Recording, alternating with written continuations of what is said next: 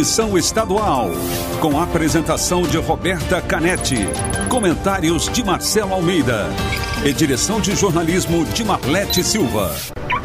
T-News. Oferecimento Fiat. Os melhores negócios sempre perto de você.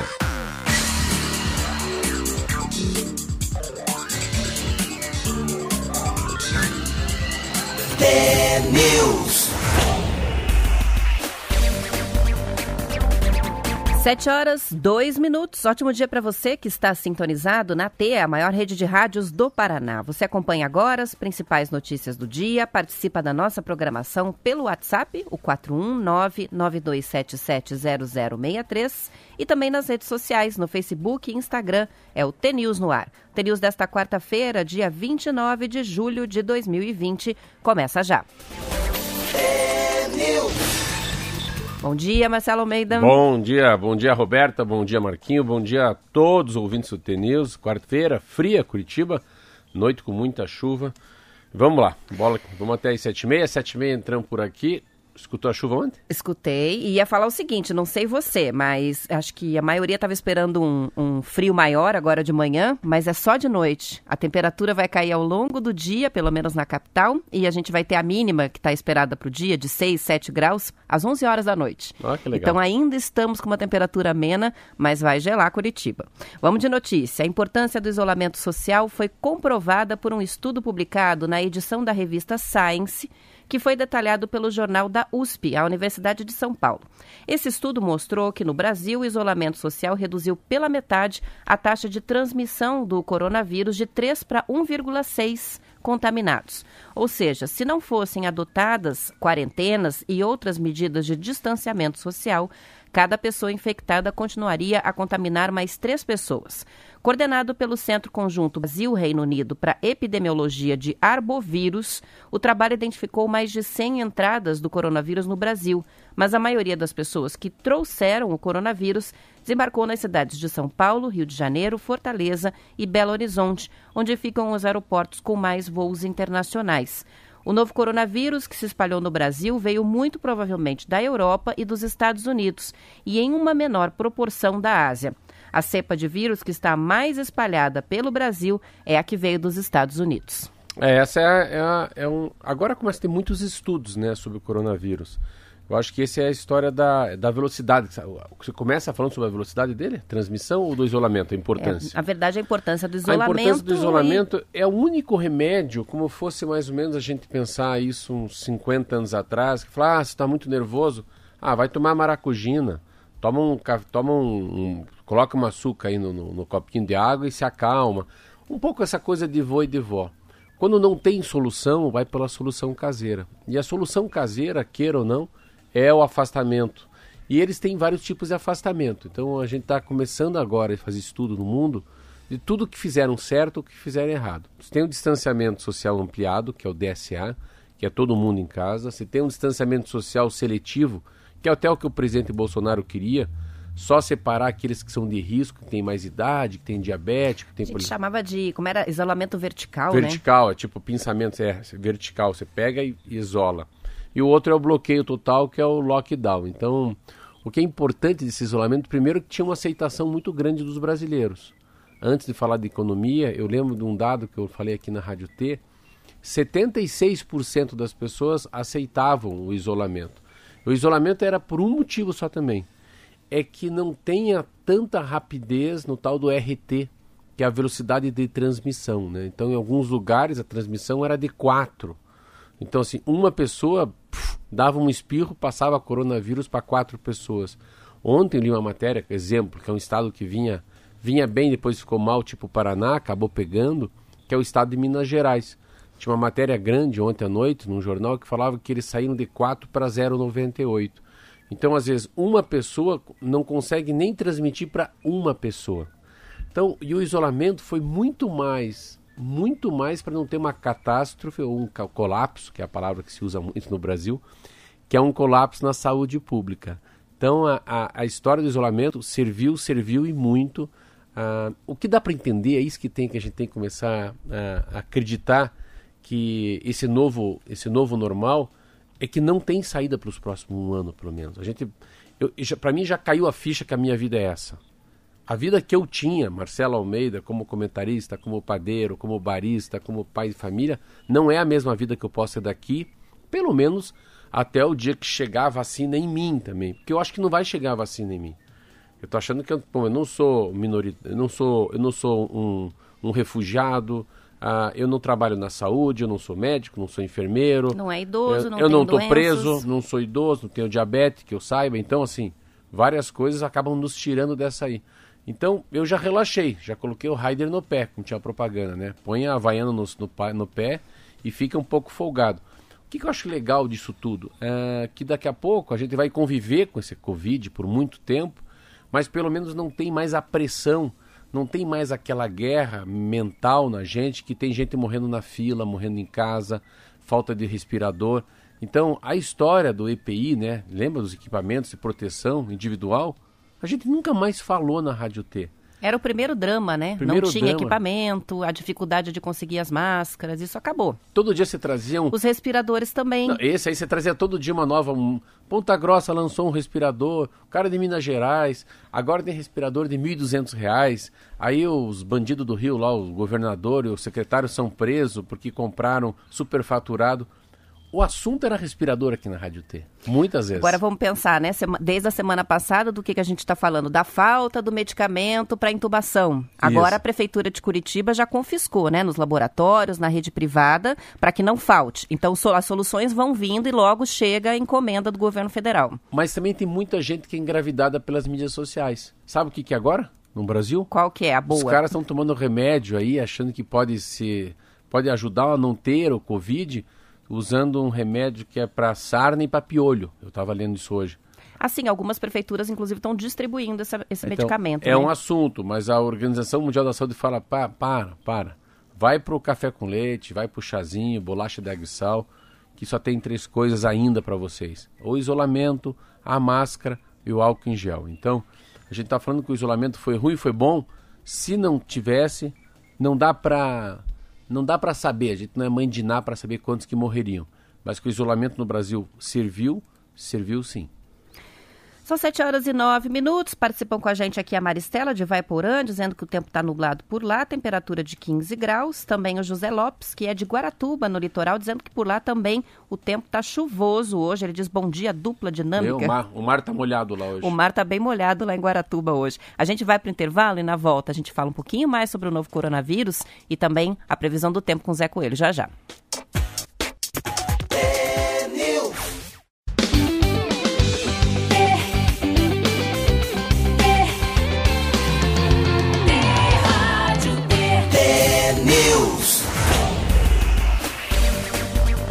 7 horas e 15 minutos. Neuzinha participa com a gente, diz o seguinte: ainda bem que muitas pessoas levaram a sério o isolamento, porque ainda tem alguns que acreditam em uma porção de besteiras. A gente também tem o Edísio de Campo Mourão participando. Bom dia, estou trabalhando no transporte da Coamo, curtindo o programa com um chuvisqueiro logo cedo. Gostei do termo. Que top? É. Chuvisqueiro. Também tem a participação é, do ouvinte, da ouvinte Jane. A Jane está tomando café com o T-News. Ela que mandou, vai mandar né, ainda as máscaras do, do T-News que ela preparou pra gente. A máscara já tá lá no Instagram, a foto. Tem o Querino, ele diz, eu mesmo, ouvinte diário. Ontem nem o meu bom dia eu consegui dar, mas estava na escuta. O Pedro, o Valdir, o Nelson, o Roniel tá com a gente também.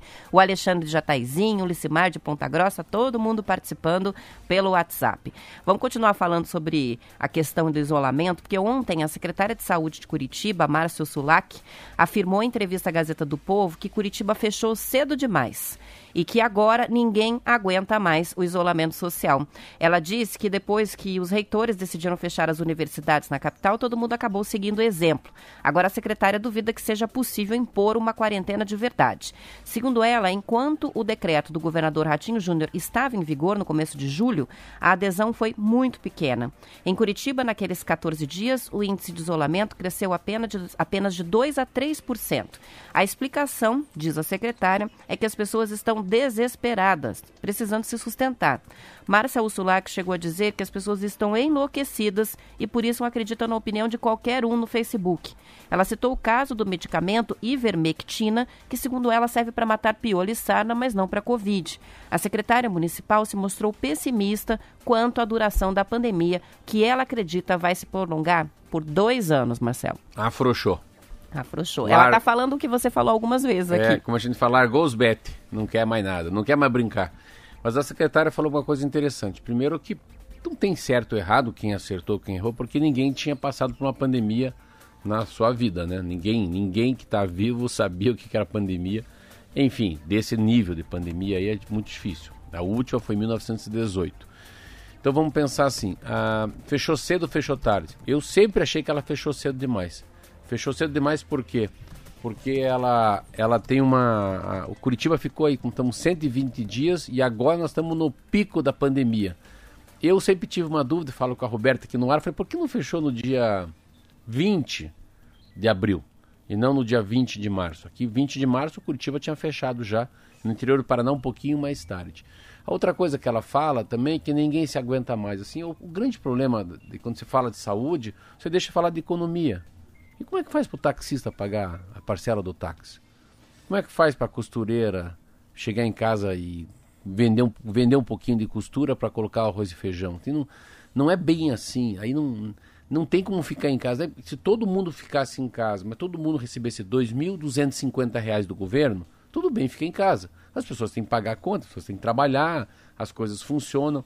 Então, não só que não pode ficar em casa, assim, ela fala às vezes que essa fala parece para quem tem para quem é rico ou para quem mora num, perto de um shopping, para quem tem dois carros em casa. Não, 80% da população não tem isso. Então, mora numa casa pequena, mora numa casa distante, tem alguém com, com, que, que, tem um problema de saúde. Então, é essa coisa da, da, da pandemia traz uma coisa que assim é o comportamento da pessoa, mas que pessoa, que classe social, como é que ela está vivendo naquele momento? Ela estava desempregada? Ela perdeu o emprego? Pensa o cara que perdeu o emprego na pandemia e já tem minha idade, 53, 54 anos de idade. Ele sabe que ele não vai ser recolocado. Então, como é que baixa o padrão? Mas já estava um padrão miserável. Fica miserável com como daí agora? Porque a pandemia vai passar, mas a economia não vai se recuperar prontamente. Não, a gente vai assim, passar por uma recessão, isso é claro. Um, eu né? vou dar um exemplo. Semana que vem eu vou abrir minha padaria. Eu duvido que a minha padaria venha bombar, porque as pessoas não vão mais sair de casa, não vão fazer fila, não vão querer comer num lugar fechado, ainda mais que é inverno. Então, dessa fala dela tem duas, três coisas. Primeiro que eu acho também, mas não dá para dizer, que pelo menos Curitiba fechou muito cedo. Segundo que ela fala, que ela fala tem uma coisa que eu acho interessante, que graças à Universidade Federal do Paraná, que fechou, aí todo mundo fechou atrás. Então, se ela acha que a universidade fechou cedo, ela tinha que ir para a televisão e falar, olha, eu como secretário de saúde, acho que a faculdade não deveria fechar. Porque se fechar, vai virar efeito dominó. Castelo de Carta. É, sou contra, né? Sou e se contra, posicionar é. como autoridade de saúde lá atrás. Mas é que era muito difícil prever o que ia acontecer. Provavelmente não se sabia nem dentro da própria prefeitura que seria um problema fechar tão cedo. Isso foi dito mais tarde, né, pelo prefeito Rafael Isso. Greca, que falou: eu nunca disse para fechar. É, uma, é um jogo de empurra, na verdade, mas porque a gente está numa situação totalmente nova. Ninguém sabe ao certo, né? E, e não a... sabemos ainda até onde vai. E a última do Ratinho Júnior também, que assim, o Ratinho fechou 14 dias. Tudo bem. Aí o Ratinho eu acho que fez certo percebeu que ninguém ficou em casa, que a, a, mobilidade continuou muito forte, o isolamento não deu certo, ele voltou e abriu. Abriu por pressão da economia, mas abriu também principalmente porque a atitude dele não deu uma foi uma, uma não deu um resultado que esperava a saúde. Então daí, aí você vai matar a saúde e matar a economia. O que eu percebo, Roberto, aqui no Paraná é, não vai ter o pico mais. Assim, já está aí, nós estamos com 10 dias com aquela fala do Beto Preto, que a UTI está super, super, hiper lotada. Mas os números que eu li de ontem e de hoje, que se faria daqui a pouco, parece que já chegou, nós estamos num patamar. O grande problema é que quando é que a gente vai descer? O Maranhão, como exemplo. Vou dar um exemplo de Manaus. Manaus teve um grande pico, hoje tem 90% a mortes, menos morte, ou 90% menos gente na UTI que 40 dias atrás. Mas não é para aplaudi-los, não. Porque eles deixaram solto, morrendo todo mundo que fosse. Então deixa morrer, morre, morre, morre em casa, morre na sala, morre no corredor. Agora não tem mais o que morrer. Então, assim, diferente do sul, que a gente está tentando segurar essa curva, Só que a gente chegou e não tivemos uma grande curva. Só que agora o Paraná não consegue sair desse platô, como fosse um avião. Ele está em linha reta, assim, ele não consegue mudar muito os números, diferente dos estados que não fizeram nada, mataram muita gente, se comparar por número de habitantes, e agora caiu bastante a curva. Antes da gente fazer a previsão do tempo, vamos registrar os números então. Ontem foram confirmados mais 1.370 casos no Paraná. A, segundo a Secretaria de Estado da Saúde, foram registradas 40 mortes que aconteceram em Curitiba, Araucária, Cascavel, Ponta Grossa, Campo Magro, Corbélia, Ipiranga, Jandaia do Sul, Jesuítas, Maringá, Matelândia, Nova Aurora, Pato Branco, Piem, Pinhais, Santa Terezinha de Itaipu, São José dos Pinhais, Telemaco Borba e Virmonde. A média móvel do Paraná fechou ontem em 8%, que indica estabilidade. Nacionalmente foram registrados mais 40.816 diagnósticos positivos e 921 mortes. A 8% é comparando com uma semana atrás, aquilo que eu falei. Se morreu 100 e agora morreu 108, está dentro da estabilidade. Até 115, vamos supor que é 100 mortes por semana, estou chutando um número. E se morreu 88, é estabilidade, porque pode, para baixo de 85, daí se começou a cair. Então, se o número que a gente vai falar é 100, pode ir de 115, aumentar em 15 mortes ou baixar em 15 mortes. Na cabeça da saúde, a, a coisa continua estável, o que significa que a gente continua ainda sem ter a curva para baixo. São 7 horas e 23 minutos. Será que vai chover mais? Vamos saber com o Zé Coelho na previsão do tempo. Tempo e temperatura. Olá, Roberta, muito bom dia. Você, Marcelo Almeida, os amigos do Paraná. Durante a madrugada, chuva em alguns pontos do Paraná, nevoeiro também. Pista molhada, fica um alerta aí em correlação ao trânsito também. Frente fria está chegando em todo o estado do Paraná, mas o destaque vai para o sul e sudoeste, com ocorrências de geadas em fundo de vales e áreas protegidas de ventos. Cascavel segue com sol entre nuvens durante todo o dia, período de céu nublado, noite com muitas nuvens, mínima 10 graus, máxima 17 graus. Paranavaí, pancadas de chuva à tarde e à noite, mínima 16 graus, máxima 28 graus. Astorga, hoje será mais frio que ontem. Segue aí com pancadas de chuva a qualquer momento, mínima 14 graus, máxima 25 graus. Jacarezinho, pancadas de chuva à tarde e à noite, mínima 14 graus, máxima 26 graus. Curitiba, pista molhada nesse momento, chuva, seja muito bem-vinda. Chove nesse momento em toda a região metropolitana. Hoje será mais frio que ontem, segue chuvoso durante todo o dia e a noite, mínima 8 graus, máxima 16 graus. Paranaguá, chuvoso durante o dia e a noite também, mínima 13 graus, máxima 19 graus. Portanto, bora preparar o fogão a lenha e a lareira também, Roberta.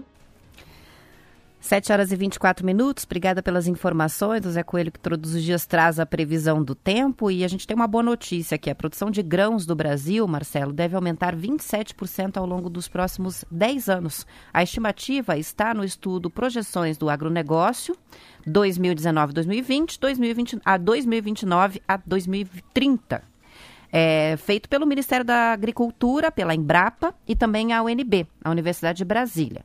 O relatório divulgado ontem para comemorar o aniversário de 160 anos do Ministério da Agricultura aponta que a agropecuária brasileira tem um cenário promissor.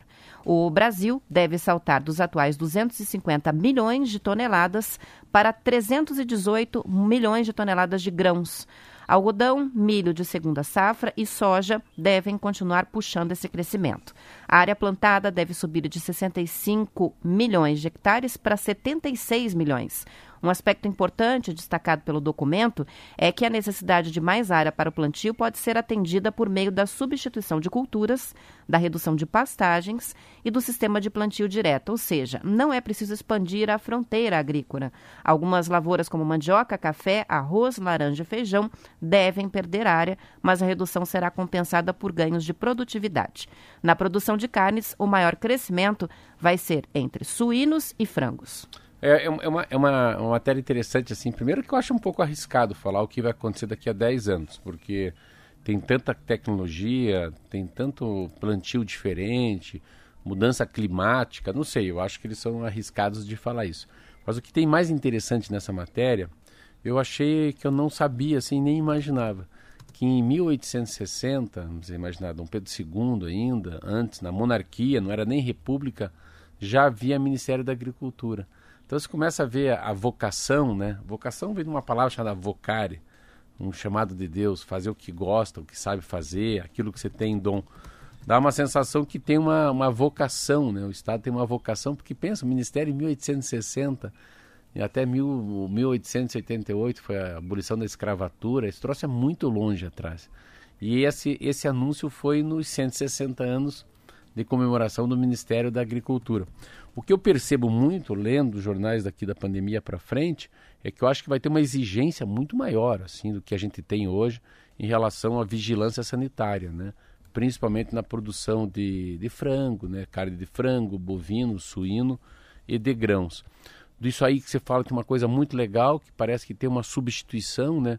Onde teve pastagem, é, não aumentar ah, o número de área devastada para a criação de boi, a gente percebe muito essa fala. A comunidade europeia está muito preocupada com o Brasil em relação ao desmatamento, que às vezes eu acho uma besteira o governo não, não sair com uma política correta, rápida e direta, assim, sabe? De cadeia para quem desmatar e pronto, muito rápido, assim porque o mercado europeu está olhando se vai ter uh, uma vigilância sanitária maior e como é que fica a história do desmatamento no Brasil. E o desmatamento não é pelo desmatamento, é porque estão, o mundo sabe que alguma coisa vai mudar em relação aos efeitos climáticos no Brasil, no mundo. E o Brasil, queira ou não queira, a gente está falando sobre isso esses dias, né? O número de gado que tem, é, ele é um país muito produtor mas é um país que, é, ao mesmo tempo, ele, ele não pode poluir, mas ele pode salvar, um, salvar o universo. Então, a capacidade que tem o Brasil de reorganizar o clima no mundo depende muito desse não desmatamento. Em relação à comida, é isso, não adianta.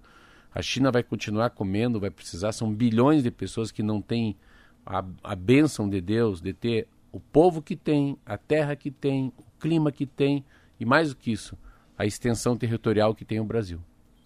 São 7 horas e 29 minutos. Antes de terminar, registrando mais algumas participações dos ouvintes. A gente tem aqui chegando a Rose, participa com a gente. É, ele está falando sobre a questão da alimentação que a gente abordou ontem. Podemos voltar para esse assunto. É sempre um assunto Nossa, legal, né? Quando legal. a gente fala sobre é, a questão da comida, alimentação. Né?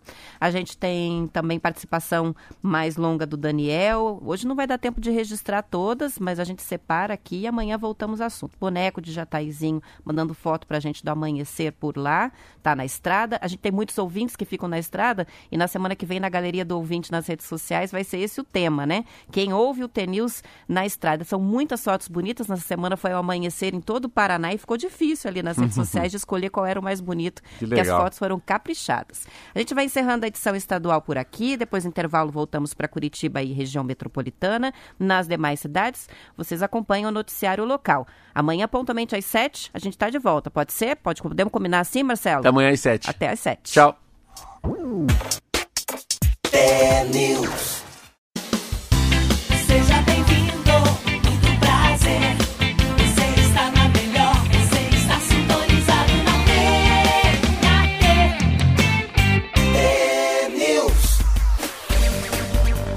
7 horas e 35 minutos. O calendário de pagamento do certificado de registro de licenciamento de veículos, exercício 2020, começa no sábado. O Detran não vai emitir a carta de aviso aos proprietários de veículos por medida de economia. Então, a guia de recolhimento deve ser emitida por meio do portal do Detran.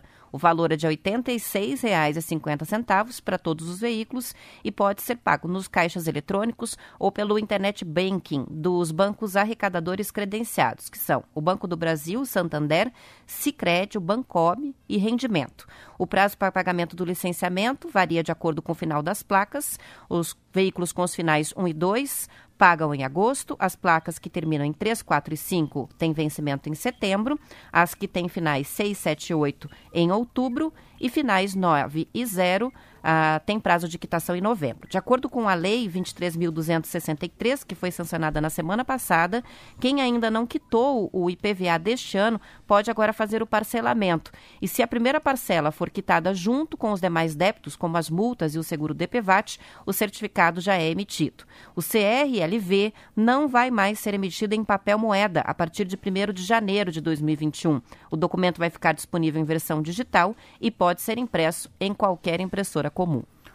Eu, eu tenho assim, eu acho que eu acho que o Detran faz um desserviço. Isso é engraçado por isso, porque assim eu, eu vou me colocar, imagino quantas pessoas que têm minha idade ou mais que dirigem e que têm uma dificuldade digital que não são pessoas que estão nas mídias sociais, não têm uma facilidade de mandar um e-mail, de imprimir ou de estudar num computador. Então deve ser muita gente como eu que tá. Eu sou muito mais analógico que digital, mas tem gente que tá do analógico pro digital e tem gente que é só analógico. Então vamos tirar você que é inteligente, igual a Roberta, igual o Marquinho, que estão aí no, no top no digital, fazem tudo pelo celular, pagam conta, recebe. Sabe o que acontece, Roberta? O órgão, eu acho que o órgão tem que trazer uma facilidade para as pessoas. E facilidade para as pessoas, ela tem que ter uma, um, um- um cardápio que atenda todas as pessoas. Para mim, imaginar que ele não vai nem chegar um aviso na minha casa que eu tenho que pagar o licenciamento, nem um aviso que tem que pagar o DPVAT. Então você vê o- como é que era o mundo 15 anos atrás. Olha só a diferença, 16 anos atrás. Quando eu fui diretor do Detran, você pagava, você chegava em casa, você recebia que ia vencer, o DPVAT era junto, com, acho que com o licenciamento, ou o seguro obrigatório era junto com o DPVAT, você pagava junto. Ah, enfim, era uma regra mais, mais, mais fácil de entender. Chegava um carnezinho em casa, era só pagar o carnê, É como estava fosse resolvido. IPTU. Você paga o IPTU, já tem a taxa de iluminação e já tem ali também a taxa de lixo. Você paga, se é caro, é barato e acabou. Aquilo não te preocupa mais durante um ano. Parecido com o IPTU. Então, quando não chega, o que eu fico imaginando assim, é uma hora que arrecada 2, 3 milhões por dia, arrecada. Então, será, será que se gastar de um órgão desse 3, 4, 5, 10 milhões de reais, sim, é, do ano que arrecada deve estar na casa dos 500, 600 milhões de reais por ano, não vale a pena para facilitar a vida das pessoas? É isso. Quanta gente que vai cair numa Brits nem sabia que tinha que pagar o licenciamento, nem sabe que o zero, que o 1, 2 é agora no mês de agosto, 3, 4, 5 é setembro. É, então, é, é, é, é tudo muito difícil de entender. E é engraçado porque a, uma coisa que tinha que funcionava muito hum, era a entrega dos documentos, né? A entrega da, da auto da, da infração, Carteira Nacional de Habilitação, o CRLV. Eu entendo que você tem que trazer para um mundo mais moderno, mas às vezes eu acho que tem um exagero, assim, sabe? Que a, a comunicação do Detran hoje com o cidadão é muito, é muito rasteira. É muito pouca a comunicação. Então, CRLV você vai tirar agora que eu entendi, você não vai receber mais o papel em casa, é isso? Você vai imprimir na tua Você tem que própria entrar no casa. site para imprimir tanto a questão do pagamento quanto depois o certificado também. Se quiser ter o documento impresso, vai ter que imprimir em outro lugar, porque não vai mais receber aquele que a gente recebia pelo correio o documento. Então, assim, eu, eu- e outra coisa, é, é uma coisa de facilitar. Por que não, para uma parcela, você poder. Qual que é o problema de se mandar uma carta? O cara também, o cara não usa carta. O cara vai direto pro, pro digital, paga suas coisinhas, mas para um senhor, para uma senhora ou para mim, como exemplo. Eu gostaria de receber, olha, teu licenciamento vai vencer, começa a correr agora mês 1 e 2, que é o mês de agosto. Você pode ir aonde? Você pode ir na Caixa Econômica, ou no Banco do Brasil, ou no banco você quiser. Então, e não é tão fácil assim, não pense que é qualquer banco. Então as coisas ficaram separadas. DPVAT está num lado, licenciamento é outra coisa, seguro obrigatório é outra coisa. E para quem não é da área, mas a gente, a, a, Marcela, a gente até confunde, né? Tanto que quando eu fui falar qual era o assunto que a gente ia falar, eu falei, é o DPVAT. Não, não é o DPVAT, é o certificado É. de registro. Não, não é, é o licenciamento. Porque pra gente, pro cidadão comum, é um monte de boletinho que você tem que pagar picado, né? Isso. Mais o IPVA, que é o boletão, vamos dizer assim. Isso, isso que você falou, é isso assim, é um monte, é um monte de carnezinho. Então é muito difícil. Eu- No momento de pandemia, agora, se eu fosse o Ratinho Júnior, o Detran tem que facilitar a vida das pessoas, ajudar as pessoas. E facilitar a vida das pessoas não é jogar tudo no mundo digital. Pode ser trazer um pouco o mundo analógico, pelo menos para avisá-lo. Tudo bem que não vai fazer. Não adianta eu, aqui meio burrengo, sair, pegar um táxi no Banco do Brasil e pagar o licenciamento. Se isso está antiquado, principalmente que agora a gente não vai mais no banco e tem a pandemia, por que não avisa? aquele cara que é digital, olha, esse mês vai vencer teu licenciamento, DPVAT ou mais. Você deu a dica. Coloca tudo junto, pô. Coloca pelo menos dois juntos e um separado, mas não os três separados. É. O Osé está participando com a gente, ele diz interessante, né? A gente que é comerciante tem que facilitar para o cliente em todas as maneiras o pagamento. Por que, que o Detran também não faz o mesmo? É exatamente isso. Tá falado. São 7 horas e 41 minutos e o primeiro hospital oncopediátrico do sul do Brasil, o Erastinho, está quase pronto para receber os pacientes. De acordo com reportagem da Gazeta do Povo, as obras foram concluídas em junho e faltam apenas detalhes da parte interna para a inauguração. Com três andares e quase 5 mil metros quadrados, a unidade deve triplicar a capacidade de atendimento às crianças e adolescentes com câncer. Isso na comparação com o trabalho feito hoje no Hospital Erasto Gettner. A estrutura tem recepção, lobby, atendimento ambulatorial, o Hospital Dia, Centro Cirúrgico e alas de internação, com a clínica, cirúrgica, transplante de medula óssea e unidades de terapia intensiva. Os atendimentos devem passar de 200 para 600 por ano. O projeto incluiu áreas de acesso à natureza, entrada de luz natural, elevadores panorâmicos, uma brinquedoteca, sala de descanso, sala de estar, cafeteria e leitos com vista para a área externa. A obra foi possível depois de centenas de campanhas de arrecadação que começaram lá em 2015.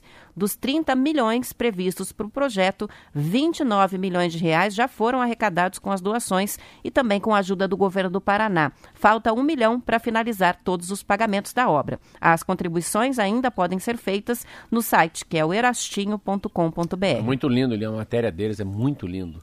Interessante como ah, agora a gente vai ter dois, né? Na minha cabeça fica o Pequeno Príncipe e o Erastinho, os dois que vão tratar. Claro que o Erasto Gettering tem um foco muito mais claro na oncologia, né? Que já faz oncologia de adultos, que é o vulgo aí, o tal do câncer, que é uma palavra até chata de falar. Mas a, a, o que tem nessa matéria que eu acho muito impressionante é a força, né? A força da solidariedade da, também da, da arrecadação de dinheiro, né? De famílias, de empresas paranaenses. E é, e é um troço muito legal, porque o Pequeno Príncipe o Erastinho, eles têm uma capacidade muito grande também de atender pessoas do interior, né? É como o HC. Se você um dia, claro que não, ninguém deve ir lá conhecer, mas eu fui conhecer o HC, que é o Hospital de Clínicas por dentro, assim, é impressionante. Eu nunca mais critiquei o SUS, você vê. O que os olhos não veem, o coração não sente, não tem essa conversa? Mas quando você vê uma coisa que você critica, mas vai lá olhar e ver como é que funciona, fala, meu Deus, por que, que eu estou criticando? Aí uma mulher falou para mim, nunca fale mal do SUS, porque eles só pegam o lado ruim do SUS. A imprensa não pega o que funciona. Só pega uma fila num postinho, mas não vê que aqui a gente trata só de doença pipinosa, assim. Então, parabéns ao Erastinho, acho muito legal. Pensa, falta um milhão dos 30 milhões. Eu acho que vai ter muita matéria positiva dele depois, depois que ele for aberto. E tem mais uma na mesma área. Ó. O Complexo Hospital de Clínicas conseguiu dinheiro para a reforma da casa onde vai funcionar o ambulatório de especialidades pediátricas. Isso com uma campanha chamada Troco Solidário. Quem frequenta as farmácias em Curitiba já deve ter visto a caixinha dessa campanha Troco Solidário. Essas caixinhas são colocadas na rede de farmácia Calfarma e também houve o apoio da organização Amigos do HC para arrecadação dos 256 mil reais. Em um primeiro momento, esse imóvel, essa casa que fica próxima do HC, vai servir para as pesquisas sobre o novo coronavírus. Depois da pandemia, vai ficar para o atendimento de uma média de 700 crianças por mês, sendo 180 pacientes com síndrome de Down. A revitalização inclui reformas dos 12 consultórios, a recepção, sala de espera, área de convivência e também o espaço administrativo. Além disso, foi feita a troca do piso, reforma dos banheiros e a substituição de todas as instalações elétrica e hidráulica, além da troca do telhado cobertura, instalação de ar-condicionado, nova sinalização, pintura interna e externa, além dos novos mobiliários. É mais um exemplo aí de arrecadação feita é, através da população. Esse é HC? Esse é HC. E os três de criança? Os do, é, são, é um ambulatório só para crianças. Olha aí, ó. Queria, olha, engraçado que quando eu fui lá não vi criança. Lá não tinha. É engraçado essa porque eu vi uma matéria que eu fiz, falava muito de mulheres que têm diabetes e pressão alta, que é o de grupo de risco, quando estão grávidas. Lá tem muito transplante de medula óssea também, ali no, no HC. Então tudo altas. Sabe, sabia, sabia que HC é só alta complexidade? É o que você não consegue resolver na tua cidade, não? Sabia disso? Não sabia. Não, não resolve. No hospital particular, não, não resolve é para HC? Traz para HC. É, e o HC tem os melhores cabeças pensantes do estado, sabia disso? Não? Ah, são os professores da Universidade Federal do Paraná, né? Que atuam como médicos no HC e também É. outros hospitais, mas muito no HC. É, tem isso mesmo. Então, legal, temos três já agora, então. Coisas no HC, Pequeno Príncipe e Erastinho. Mas eu acho, é, é, é, eu acho que do Erastinho tem um, ah, uma sacada de mestre. Chamar Erastinho.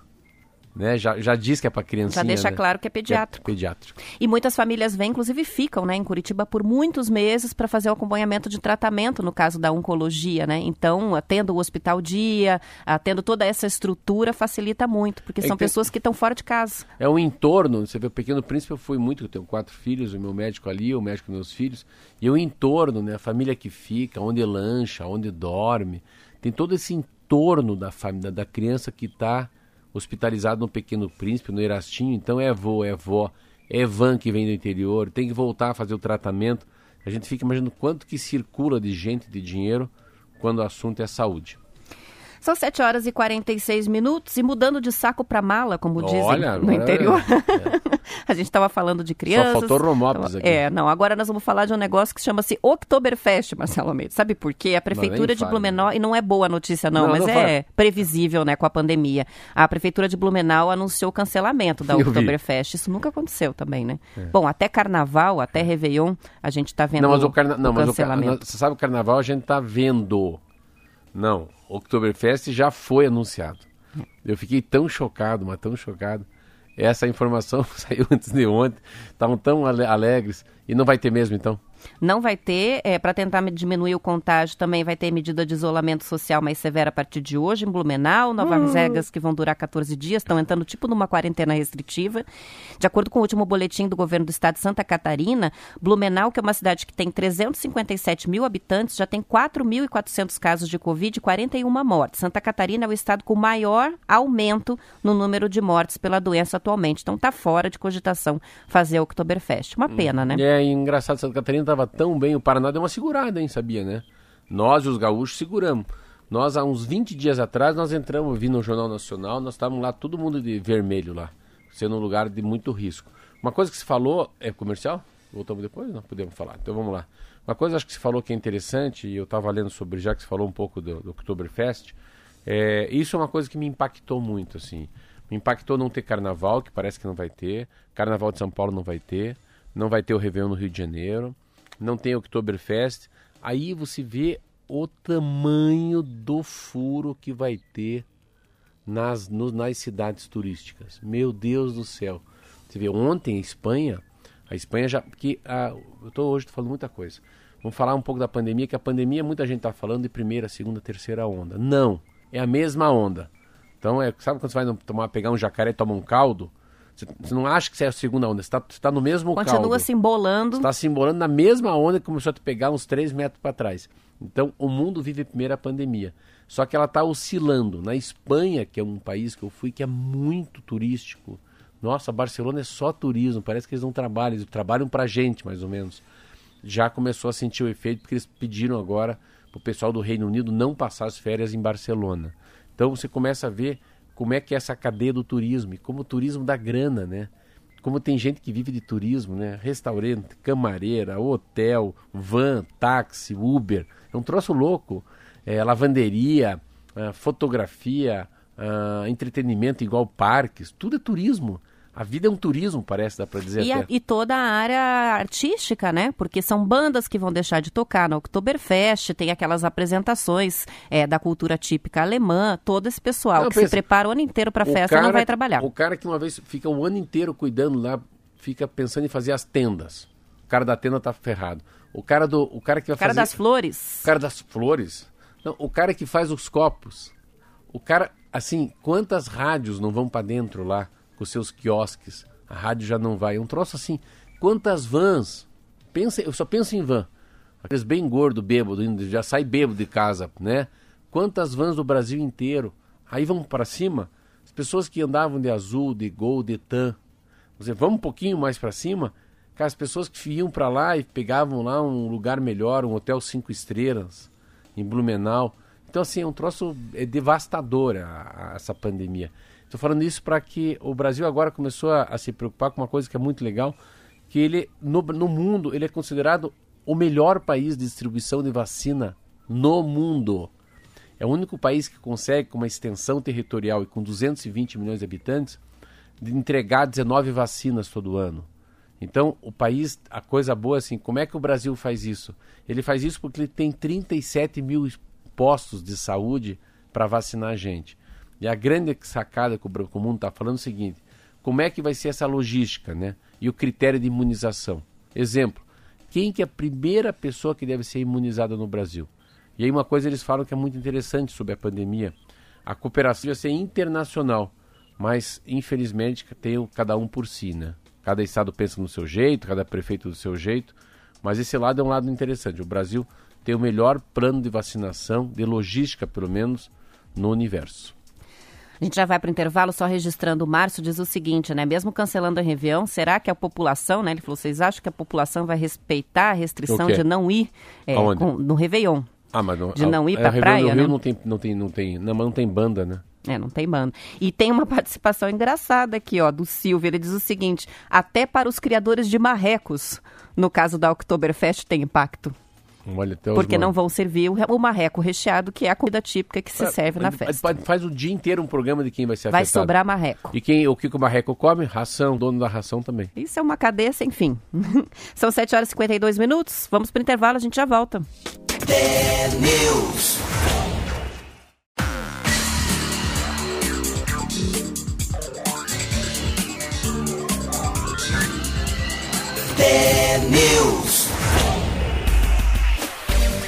Sete horas e 54 minutos, uma pesquisa feita pela Associação das Escolas Particulares da Educação Infantil, publicada pelo Bem Paraná, mostrou que 40% das matrículas na capital já foram canceladas durante a pandemia da Covid-19.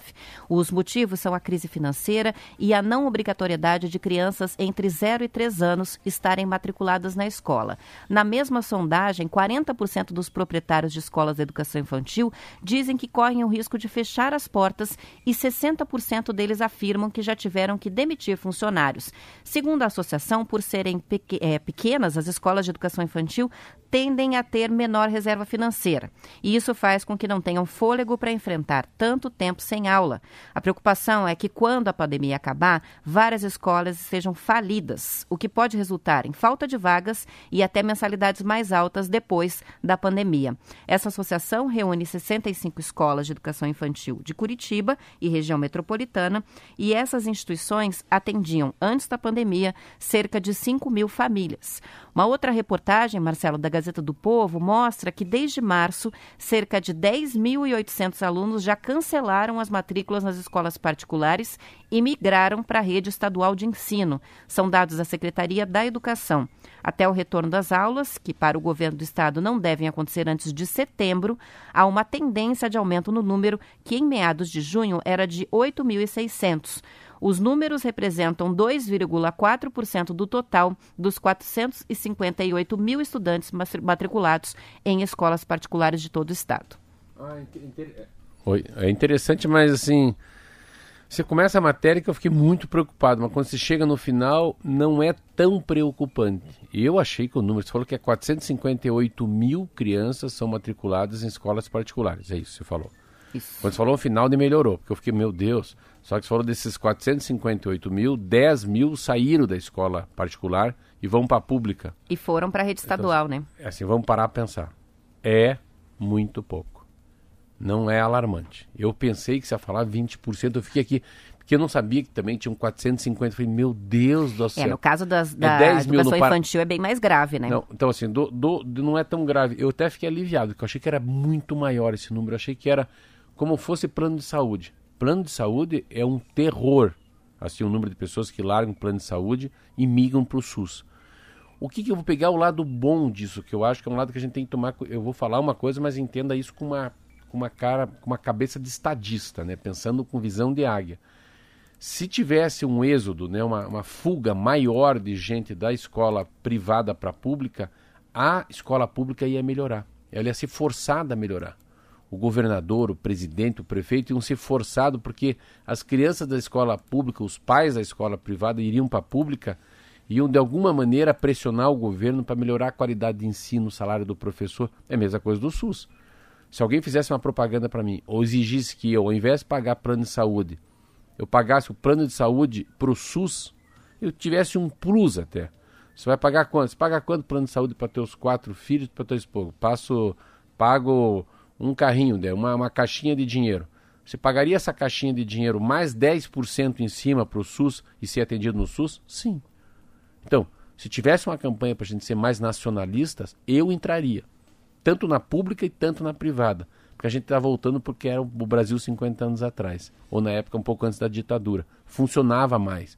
Então, assim, ah, mas o que vai acabar, eu acho que não tem saída daí. Eu nem sabia que não era obrigatório do 0 às 3. Ou do 0 aos 4, sei lá até que idade que é. O infantil. Não, o infantil. Eu estava aqui ouvindo você e falei, meu Deus, o que, que eu vou falar?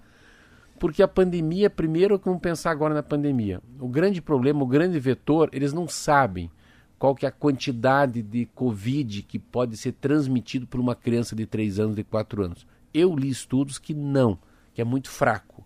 A velocidade que ele transmite uma criança pequena para uma sala, entrar uma criança com Covid, nós três no estúdio, é baixíssimo. Se entrar um homem de 50 anos, tossir aqui e o bicho estiver com Covid, nós pegamos na hora. É isso que eu estou lendo aí. Mas pelo menos pela Covid. Segundo, é que assim, quanto mais sai, ma... se saem 20% das crianças saírem do ensino inf... infantil, é isso que você fala? Educação infantil, né? Meu Deus, fica mais caro para quem fica. Então, nossa, essa matéria é muito forte. Mas é muito difícil, né, de ponderar e fazer essa. É, as famílias que mantêm matriculadas as crianças, por exemplo, uma criança de um ano de idade matriculada no que antes a gente chamava de creche, né, que agora é a educação infantil, manter durante todos esses meses pagando a mensalidade, sendo Não que não como. vai usar o serviço, é quase uma caridade, né? É, muito difícil fazer e esse antes de acabar, convencimento. vou fazer uma aposta. Sabe o que eu tô achando? Isso aqui é uma aposta para você ficar pensando, depois me diga.